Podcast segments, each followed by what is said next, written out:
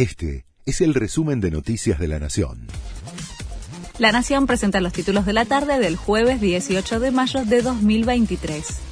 La marcha de piqueteros complica el centro porteño finalizó la marcha federal piquetera con un reclamo frente a la sede del Ministerio de Desarrollo Social que unió a los movimientos oficialistas y opositores para protestar contra el ajuste en los planes y en la entrega de alimentos para los comedores populares.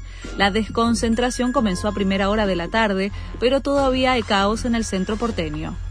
Pidieron ampliar el juicio político a la Corte por el fallo de Tucumán y San Juan.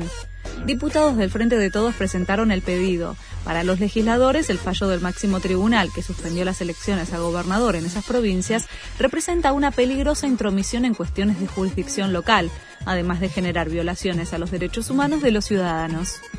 Pidieron la indagatoria de Ginés González García por el vacunatorio VIP el fiscal federal Eduardo Tayano solicitó la citación a declaración indagatoria del ex ministro de Salud por la aplicación de vacunas contra el COVID de manera irregular a funcionarios, diputados, periodistas kirchneristas y otras personas en el Ministerio de Salud. El escándalo del vacunatorio VIP estalló en febrero de 2021 y motivó la salida del gobierno de Ginés González García. Las inundaciones en Italia ya causaron 14 muertos. En el noreste del país son miles las personas que fueron evacuadas.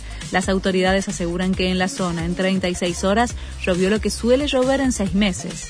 Utilizan helicópteros y lanchas para llegar hasta la población que quedó aislada. Rafa Nadal anunció que no va a jugar en Roland Garros. Además confirmó que se retira de las canchas por varios meses y le puso fecha final a su carrera.